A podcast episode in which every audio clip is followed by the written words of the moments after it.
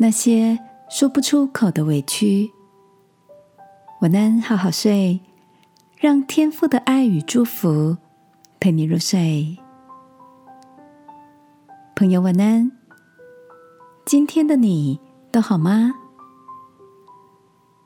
前阵子看到一位艺人接受采访，说起了自己未成名时的一段故事。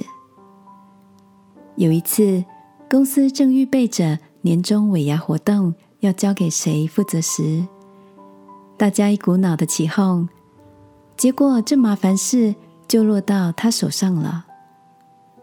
因为经费有限，所以从礼物采买、公关联系、场地布置、找餐厅跟节目规划，都一手包办。第一名大奖。也是他花了许多心思才找到的古铜色喇叭、复古留声机造型的 CD player。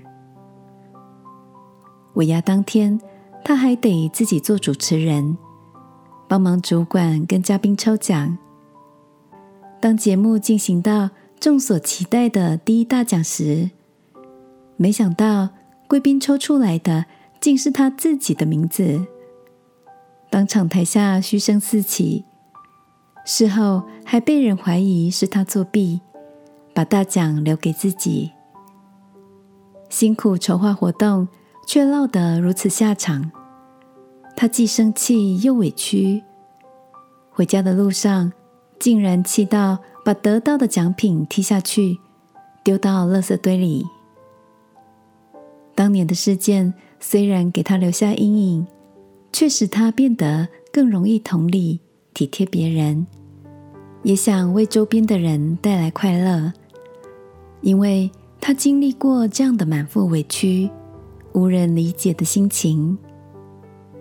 这位艺人的经验让我想到圣经的一段话：我们在一切患难中，他就安慰我们，叫我们能用天赋所赐的安慰，去安慰那遭各样患难的人。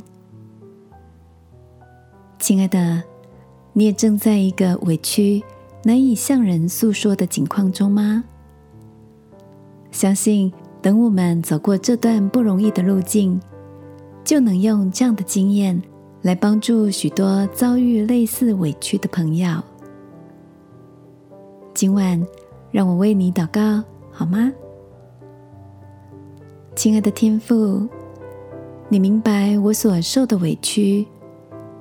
求你带领我走过这个流泪的低谷，让我能够走出忧闷、不被理解的伤。祷告，奉耶稣基督的名，阿门。晚安，好好睡。祝福你在天父的爱里修复一切的伤口。耶稣爱你，我也爱你。